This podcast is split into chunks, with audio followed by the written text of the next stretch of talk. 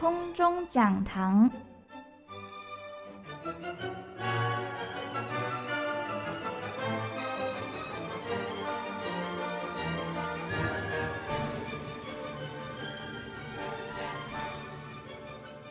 After your presentation, I really think the strategy study in graduate institute should invite you to open a several courses is about the cyber and the military cooperation.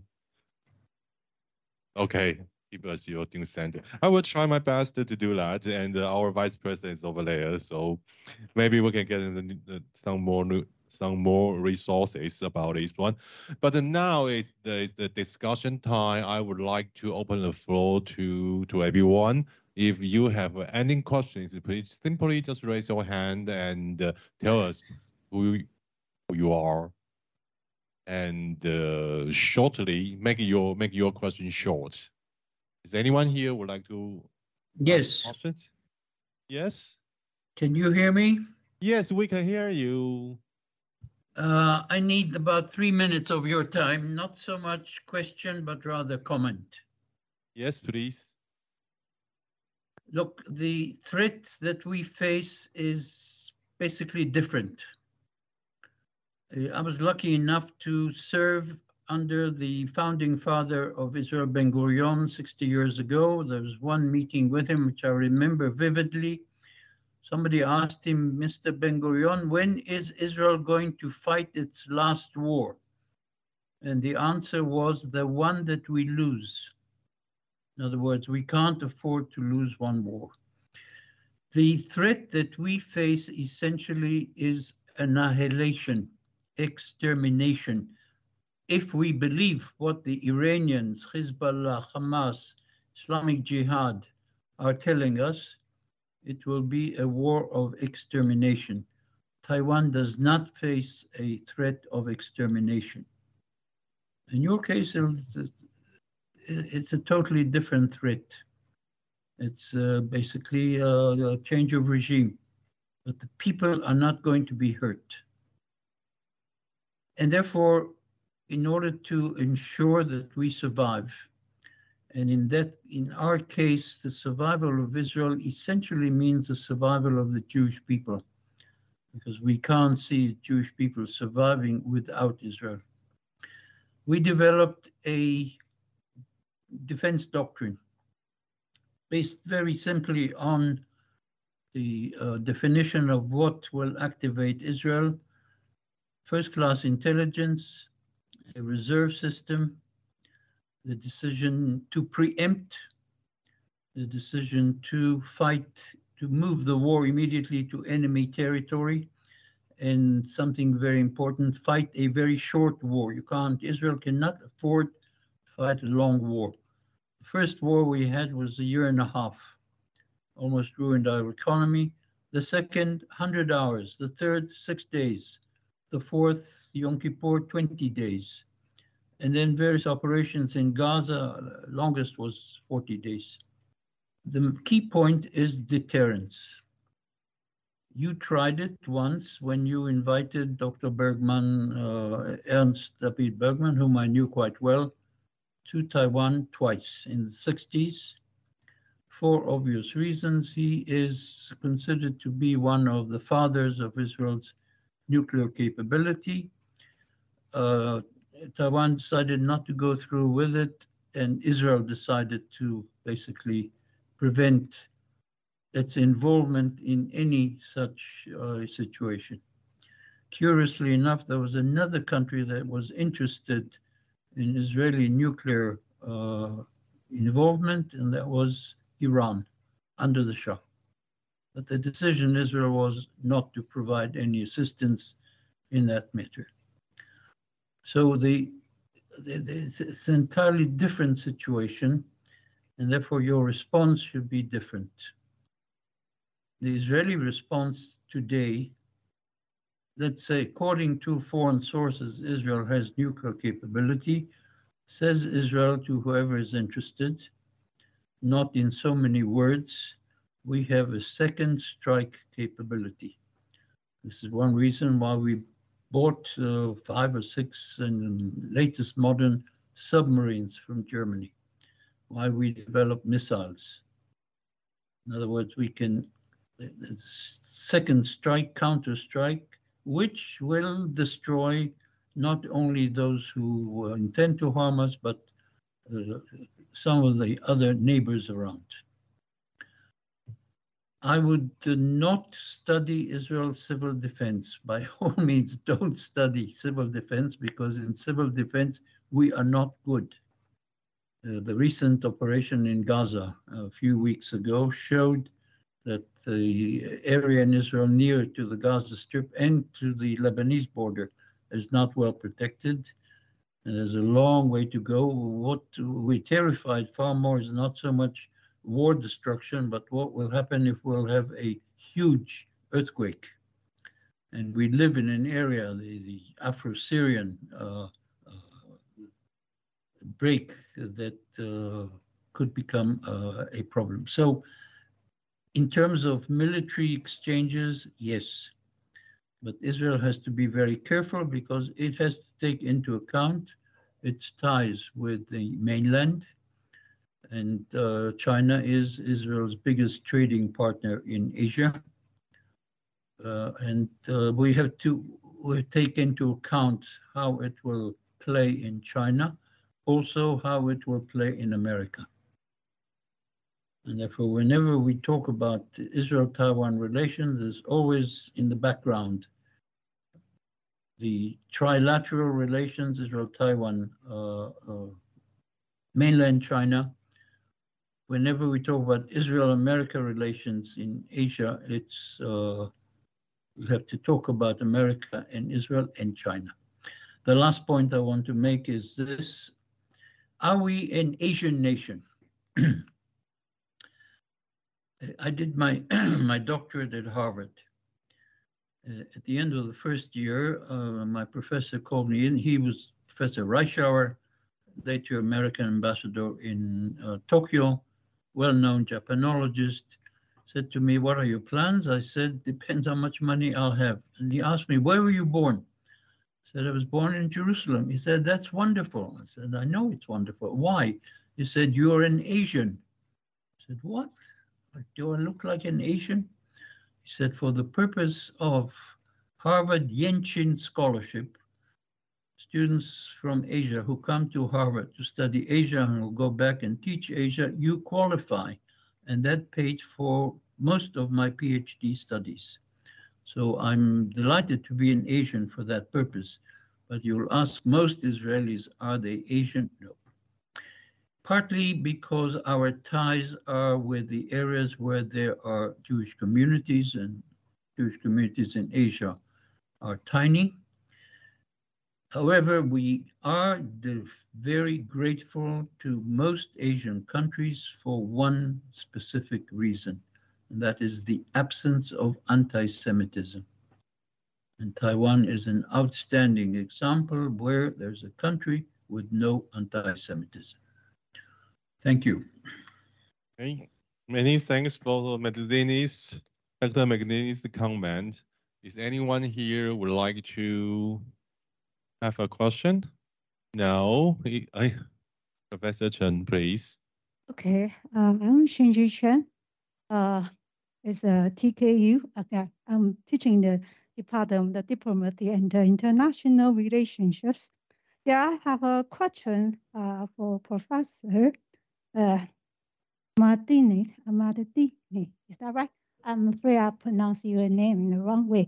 Uh, anyway, I'm very uh, happy to hear you know your presentations about the topic because I think you touch one very uh, crucial uh, issue. Because I think in today's Israel, uh, there are so many, many, I won't say no, just a different uh, ideas how to build your countries. Uh, uh, some orthodoxy, and I think that's a big conflict between the religions and also nationalities. And sometimes you also, you also mentioned the secular state. So I just wonder what is the public idea, the general ideas in your countries especially for the young peoples, uh, because uh, young people is the future of our, uh, is our future. So I just wonder, in your countries, because uh, I personally know my, my major is the sociology of the religions. So I think that it's pretty important. And here in Taiwan, our majority will practice the called the Taiwanese folk religion. It's a combination, uh, combination of the uh, Confucianism, Taoism, Buddhism. Uh, we don't have a kind of strong opinion, as I say, it's a uh, religious opinions. but I just figure uh, Judaism, because I think Judaism also help your country, all the people can stick together. You have very strong, I would say, the national identity, or my, I might say, the Jewish identity.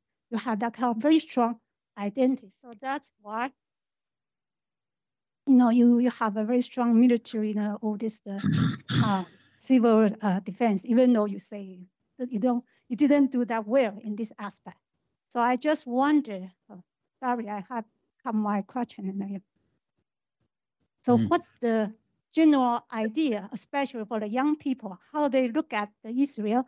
Because you say it's no longer as a religious state. You must move toward a more secular state. So I just wonder what's the young people's idea and how the your uh, leader, national leader, uh, their response to the young people's know their ideas.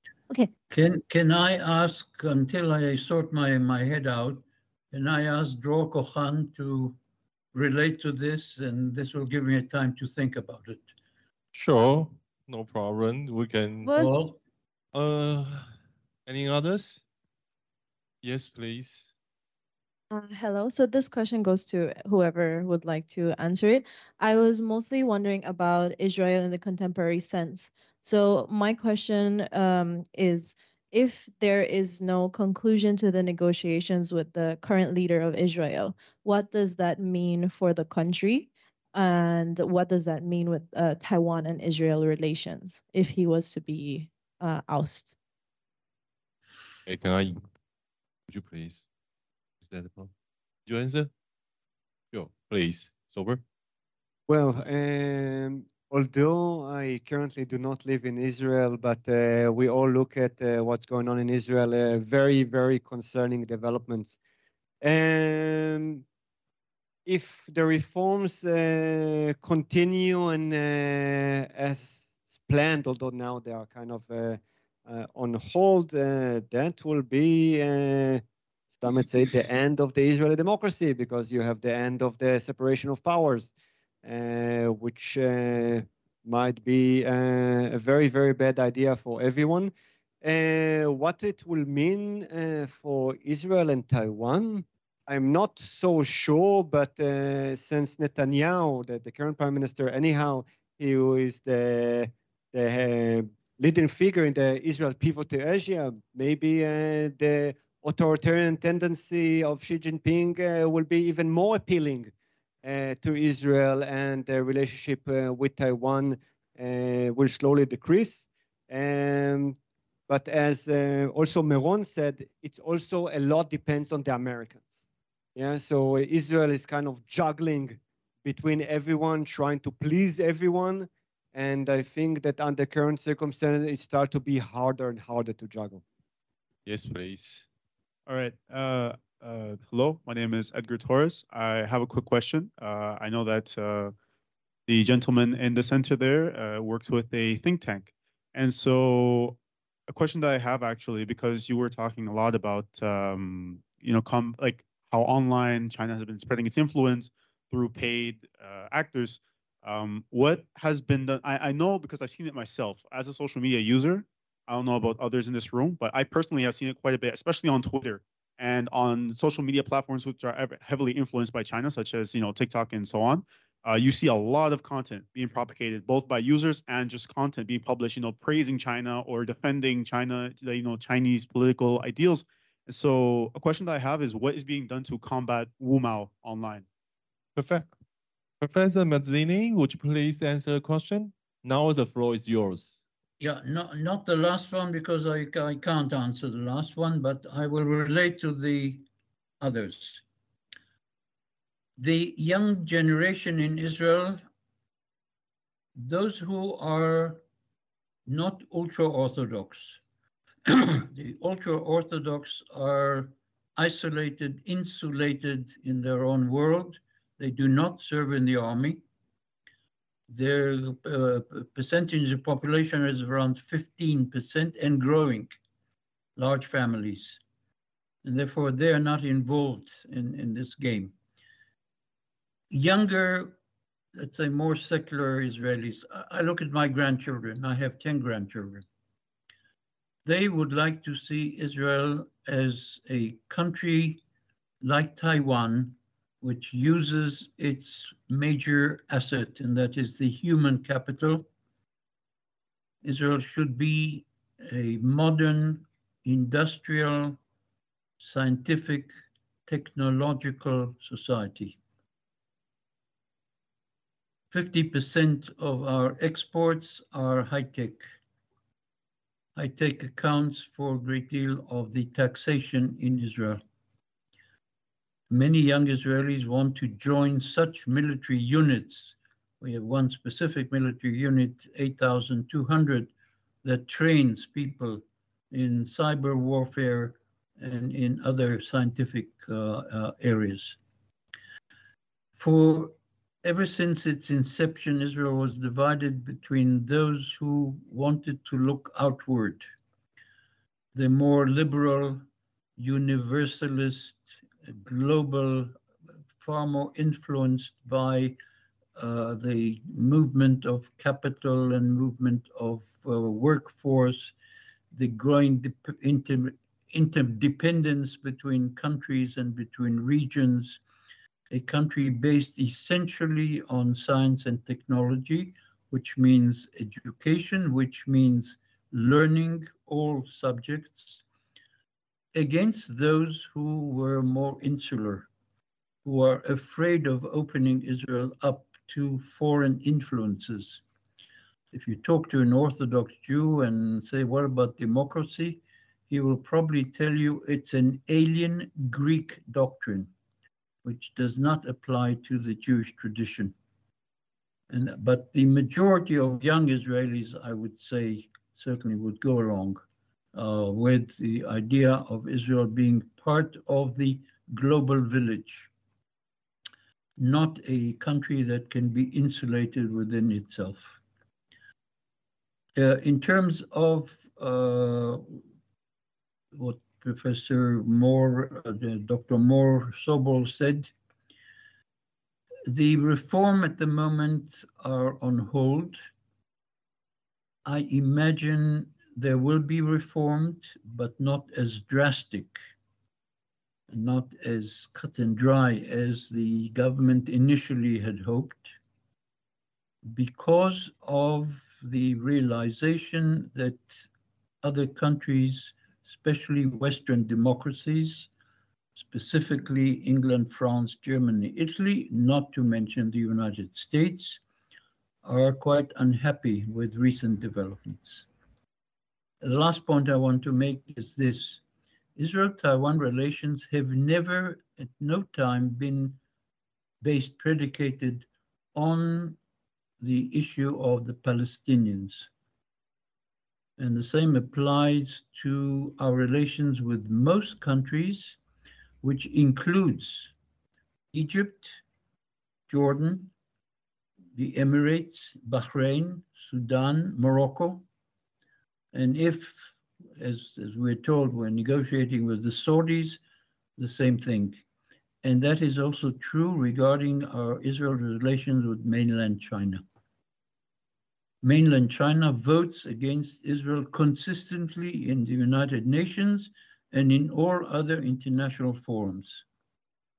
And when we complain, they say to us, "What do you care? You don't, uh, you don't uh, uh, you don't think the UN is that important. So our relations are not based on what happens on the Israeli-Palestinian negotiating uh, area. And the same applies very much to uh, Taiwan. which I think is very healthy. Okay, many thanks for your very detailed answer. Now, I, I think because time is running out, so I would like to invite Mr. Wu to have a brief brief answer. Um, so just a little bit background here. So um, the the methodology and the framework that how we identify those activities is called uh, the one of the major um, common one is called coordinated inauthentic behavior online, which means that there's a coordination effort and there's a certain component for inauthentic things like uh, fake accounts, fake like, uh, fake activities, or they use bot. Um, the reason behind why they need to do that is because the social media algorithm they work in the way that um, you know when when you post something, they first share to like a random 100 people with your friends.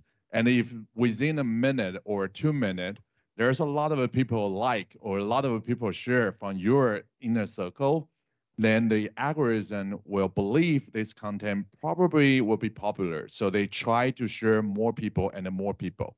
So the the logic behind those cyber troop is that they want to make the algorithm falsely believe the content they post uh, is going to be viral and popular. So that's why they need a lot of uh, fake accounts and they need to like the content uh, all um, at once um, and coordinated, right? And sh or share a lot of a link to a lot of a different group.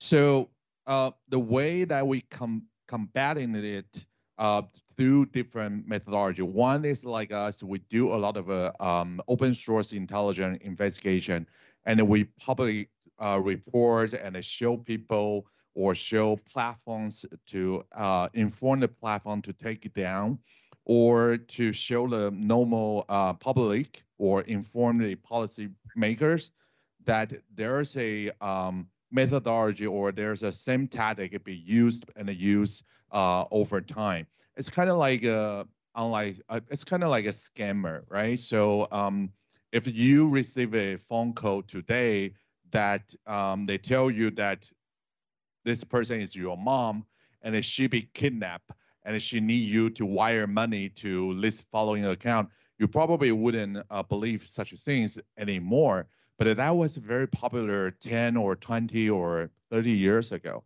Um, why nobody will fall into that right now is because those MO scam or you know their their tactic of the scam is being talking and a review um, in the society. So the society will naturally build this like a safe net. So if anyone want to wire money to that, uh, the people from the bank will stop them or the, their friend will tell them this probably will be a scam. So that's what we're trying to do for those disinformation or propaganda campaign as well is that uh, we want to make sure people have this like a resistance uh, when they saw something they wouldn't so much easily jump into that. They probably would think twice or when they share it out their friends or their you know uh, their connection or their network community uh, would have somebody to gently remind them this probably be something untrue because they saw the pattern or template over and over uh, again. But did that come to one challenge for for our research and for combating this is first that the Twitter be uh, acquired by Elon Musk, and they have 80% of a cut for the staff. So they basically fire everyone who care about their platform's security and integrity. And also as a Facebook, Facebook also um, fire a lot of people. And then, then the platform you mentioned, TikTok, is all run by um, China-owned company. That means the algorithm they probably don't need a, uh, you know, cheat the algorithm. They can directly work with the company if the company open to it. Um, they can directly work with those company to uh, tweak the algorithm in their be um, own interests on their behavior, right? So they can promote stuff they want. They can um, uh, the stuff they don't want other people to see. So um, because the algorithm on the platform it's not a natural, it's not a jungle run by the natural law. It's run by a private owned company. That company is also subject to uh, China national security law and other regulation and their political sense. So um, that's just some of a response to your questions. Hmm. Okay. Uh, many thanks. I, I think this we we we spend a lot of time on this session, and we hear we just listen from the we just we just hear a lot from the, our presenters and learn a lot. So now I would like to invite the very last person to ask a question if you have. Yes, please. You will be the lucky one because you are the last one. I can make a, two comments on this, not questions. Professor, would you please wait for a moment because we yes. have a student who would like to ask a question. Sure. Okay. Um, good afternoon, everybody. Um, my name is Naitana, and I want to uh, thank you for your presentation. I'm a student here in Tamkang University in the Department of Inter um, Diplomacy and International Relation. So I'm going to try to be quick. Um, we know that because of the one China policy, it really restrained a lot of country to have um, official relation with Taiwan. Um, and we also know that Taiwan is still struggling um, to actually have its sovereignty and actually be really independent um, internationally. So my question, to be really direct, is how Israel as a friend can help Taiwan to reach that goal to be um, let's say, independent at an international level. So how, how Israel as a friend can help Taiwan to reach that goal. We should call the modified Israel. Otherwise, I don't think anyone can stay here can answer your question because that is so political one. That is so political because that is about Israel's foreign policy uh, if you want to say as a friend, as a friend, but for uh, IR for international relations, friend, this word is too heavy. I think that is a little bit heavy. Uh, but anyway, is there any any presenter or professor would like to? Yeah, yeah, yeah. Professor Mazinis, would you like to answer yes. this question, please? Yes. uh, we've talked a great deal about what can Taiwan learn from Israel. I would like to suggest that Israel has a great deal to learn from Taiwan.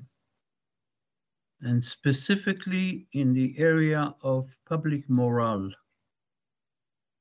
I've always been fascinated whenever I travel to Taiwan, I've been there quite often, about the resilience of the people, the calm cool and collected manner in which they go about, even during uh, threats and tensions in the Taiwan Straits and so on. Uh, if uh, the Israelis are far more sensitive to this sort of thing. And therefore, if there's something that we can learn from you, is how do you go about living under constant threat, which is now uh, exemplified in creation of tensions. You've had tensions last week. Uh, this is something very important for us. The second thing, Israel can help Taiwan. And this is something some of us have been doing by our own teaching, our own writing. In Hebrew, and in the case of uh, Mor Sobol, my case, others, about writing in foreign languages, about what Taiwan is, what Taiwan has done, what Taiwan can do, and what Taiwan can contribute to uh, other nations, to other people, specifically whenever the issue of Taiwan's representation in the World Health Organization comes up. And Israel knows a great deal about public health, and Israel is fully aware of what Taiwan has been doing in the area of public health. So I think it's not, it's our duty to spread the word as much as we can, our own experience in Taiwan, and what is the meaning of this experience for uh, others. If Okay. I may permitted a word of advertising. In exactly four months, October 8th, we're going to have a third Hebrew University seminar in Taipei. And uh, Mor Sobol is going to participate.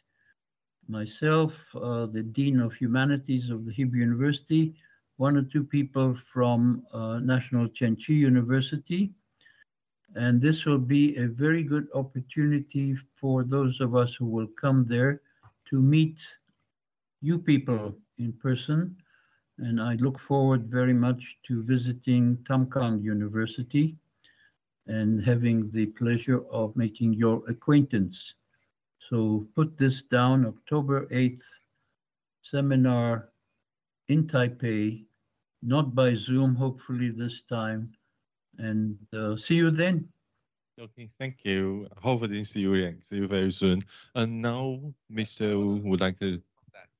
right?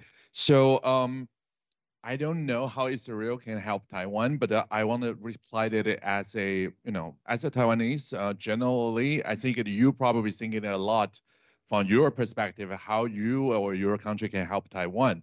Uh, one thing I don't know if you notice is that uh, one China policy is also include a implication is that Taiwan is part of China. That is a that is the biggest lie in the world. Uh, once you live here, you know that there is a no, no such a thing as a PRC have nothing to do with this land. They have no since the um, we depart here, uh, ROC and China. PRC funded um, since they funded, they have no um, exercise any rights or any governance in this land. But uh, most people outside the world they don't know, right? Or they know, but why they play with that? Probably because marketing, you know, uh, economy interest or other things, or they think Taiwan is too far away, or it doesn't really matter to them. They have a bigger worry, uh, bigger things to worry. So I think that no matter what we call it as a policy or a political or foreign policy, the the essential or I think it is just a lie. And um, uh, our society need to be more uh, value the facts or the truth um, and not play with those words. Um, couple years ago, China threatened a major airline, I think it's the Ola airline company in the world, to change Taipei, Taiwan to Taipei, China. I always, I was, I have this fear that um, um, maybe people right now knows that's out of the China pressure, but uh, what about 50 or 30 years later, right? Our next generation, what would they think when they see all the map, all the airline company uh, marking Taiwan as uh, Taipei as a China, uh, one of the, you know, Taiwan as one of the province of the China. Then um, how they differentiate the choose um, and then know uh, the situation here. Yes. So um, for that, I think uh, uh, reviewing those lies and reviewing the truth or what's actually happened on the history and what's exactly the situation right now, it's something um, uh, a small step or help that we can do for Taiwan, even from me as a Taiwanese or from uh, other friends around the world. Yeah. Many thanks. Um, we are running out of time, so I have two. I have to announce this session should be all should be stopped now, and we are going to next section is our closing remark. Okay, so many thanks to our presenters to be here and uh, to contribute your wonderful wisdom to us, and uh, also thanks to all participants here. I would like to say thank you very much. Thank you to our guests today, to professors and our participant. for participating with us today.